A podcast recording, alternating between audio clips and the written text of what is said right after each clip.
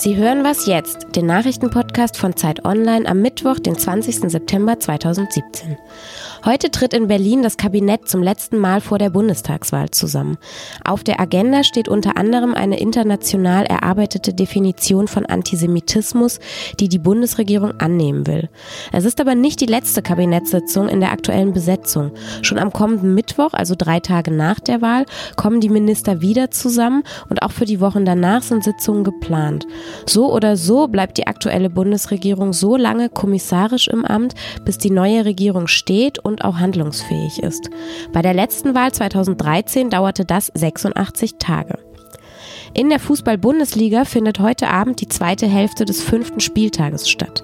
Unter anderem trifft Tabellenführer Dortmund auf den Hamburger SV. In jeder Saison gibt es einen bis drei dieser Spieltage, die unter der Woche stattfinden. Das hängt immer davon ab, wann die anderen Fußballwettbewerbe jeweils stattfinden. Da es in England traditionell üblich war, dass Vereine mehrere Spiele pro Woche spielten, heißen diese Wochen englische Wochen. Redaktionsschluss für diesen Podcast ist 5 Uhr.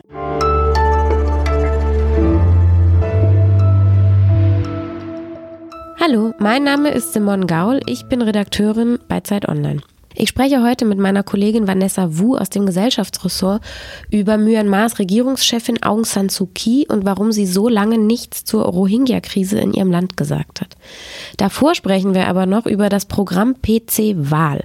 Dieses Computerprogramm ist dafür da, dass die Wahlleiter am Wahlabend die ausgezählten Stimmen möglichst schnell, also das Ergebnis möglichst schnell an den Bundeswahlleiter weitergeben können.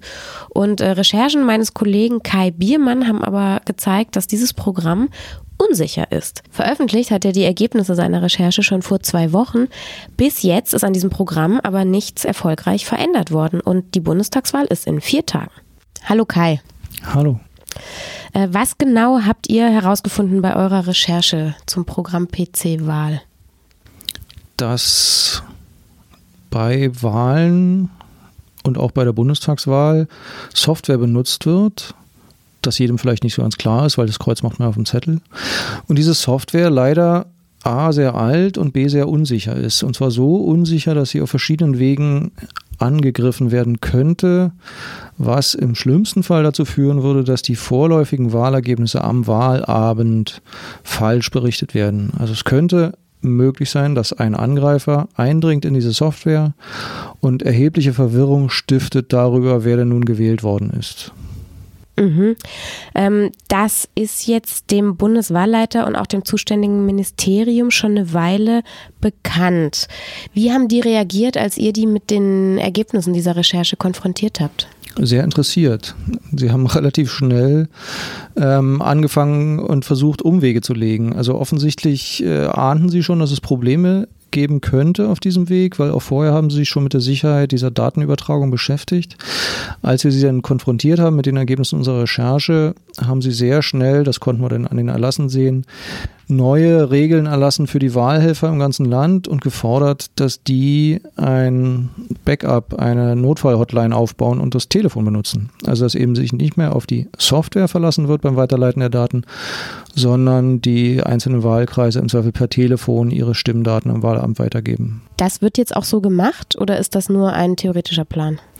Das ist zumindest die geforderte Sicherheitsmaßnahme, die alle zu installieren hatten. Soweit ich weiß, werden die Wahldaten weiter mit PC-Wahl weitergesendet am Wahlabend, aber es wurden verschiedene Mechanismen installiert, damit diejenigen, die das senden, sofort überprüfen, ähm, ob das Weitergesandte auch korrekt ist. Und PC-Wahl, ähm, das haben wir jetzt alle richtig verstanden, wurde nicht sicherer gemacht bisher. Naja, es gab mehrere Versuche des Herstellers, drei bislang, ähm, die zumindest die größten Schwächen und Lücken auszubügeln. Das ist nach Einschätzung von Menschen, die sich damit auskennen, unter anderem dem Chaos Computer Club, nicht gelungen. Also die ähm, größten Schwächen sind immer noch vorhanden und sämtliche Versuche des Herstellers, die Sachen zu beseitigen, sind mehr oder weniger gescheitert oder lassen sich genauso leicht umgehen wie alle bisherigen Dinge auch, die da problematisch waren. Mhm.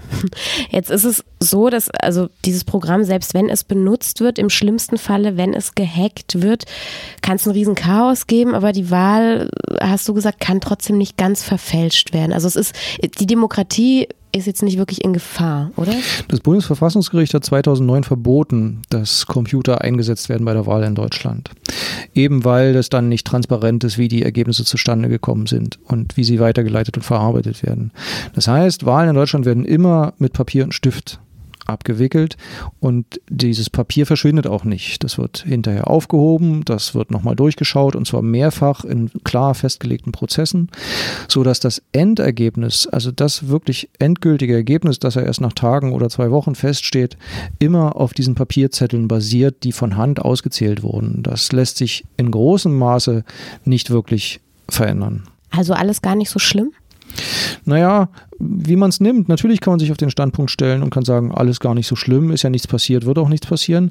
Ich möchte mir aber gar nicht vorstellen, was passieren würde, wenn am Wahlabend verkündet würde, beispielsweise die AfD kommt leider nicht in den Bundestag, sie ist an der 5%-Hürde gescheitert. 24 Stunden später wird aber bekannt, nein, die AfD hat 12% bekommen.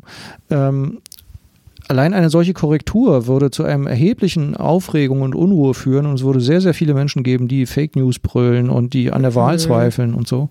Und ganz ehrlich, ähm, wir wollen nicht, dass Menschen an der Wahl zweifeln. Wahlen sind das Herz oder die Basis der Demokratie.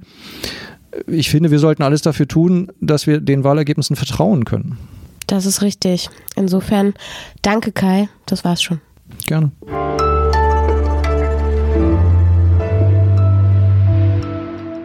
Und sonst so? Es steht 11 zu 9 für Merkel. Das sagt zumindest Fisch, unser schwimmendes Wahlorakel. Meine Kollegin Diane Hielscher hat ihn Fisch schon vorgestellt. Er ist ein siamesischer Kampffisch, der mit seinem Schwimmverhalten jeden Tag signalisiert, ob er Merkel oder Schulz mehr Chancen einräumt. Fünf Tage hat Schulz also noch, einschließlich des Wahlsonntags, um Fisch zu überzeugen. Und wie das so aussieht, wenn Fisch in seinem Aquarium hin und her schwimmt, das können Sie noch bis einschließlich Freitag auf Facebook im Livestream nachverfolgen. Und zwar von 14 bis 15 Uhr. Ist spannender, als man denkt.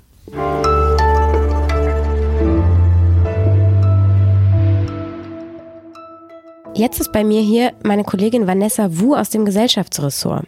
Vanessa, mit dir würde ich gerne sprechen über Aung San Suu Kyi, die Regierungschefin Myanmars. Sie hat wochenlang, vier Wochen jetzt, nichts zu der Gewalt gegen die Rohingya-Minderheit in ihrem Land gesagt. Ähm, wieso konnte sie eigentlich so lange schweigen oder beziehungsweise wieso hat sie dann jetzt genau doch was dazu gesagt? Ja, die Lage spitzt sich einfach dramatisch zu. Mittlerweile sind über 400.000 Leute geflohen. Ähm, die Nachbarländer haben sich mittlerweile alle eingemischt. Bangladesch und Indien wollen die Flüchtlinge zurück nach Myanmar abschieben. China hat die ähm, Unterstützung zugesagt, zum Beispiel.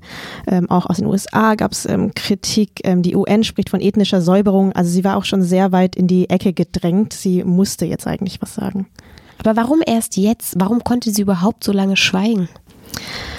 Na, es gibt verschiedene ähm, Theorien dazu. Also das eine ist, Myanmar ist noch eine recht junge Demokratie und sie leitet das Land selber erst seit 2016. Sie erbt damit einen schon lange, seit jahrzehntelang schwelenden, jahrhundertelang schwelenden Konflikt eigentlich und ähm, hat auch nicht so die Macht, vielleicht viel zu tun dagegen. Aber, und dann gibt es noch das Argument, ähm, das vielen nicht gefallen dürfte, vielleicht macht sie sich halt auch irgendwie ziemlich bewusst zu Komplizin von der ganzen Sache. Myanmar ist äh, mehrheitlich buddhistisch, sie gehört da auch zur äh, Mehrheit und die haben, die pflegen schon lange Ressentiments gegen die muslimische Minderheit. Was man nicht vergessen darf, sie hat den Friedensnobelpreis bekommen vor einiger Zeit. Ne? Es gibt jetzt diese Petition, die fordern, dass der ihr aberkannt wird. Äh, wird das passieren? Ja, über 400.000 Leute hatten sich ja angeschlossen, aber ähm, es kam auch von der, äh, vom Nobelpreiskomitee auch schon eine Reaktion darauf. Man werde das nicht machen. Der Preis wird nämlich für bereits erbrachte Leistungen anerkannt. Aber es ist ein Zeichen natürlich aus der Zivilbevölkerung, dass da auch die Leute sehr, sehr unglücklich mit ihrer einzigen Nobelpreisträgerin sind. Danke, Vanessa. Gerne. Das war's schon für heute bei Was jetzt? Eine neue Folge gibt's morgen. Danke fürs Zuhören. Tschüss.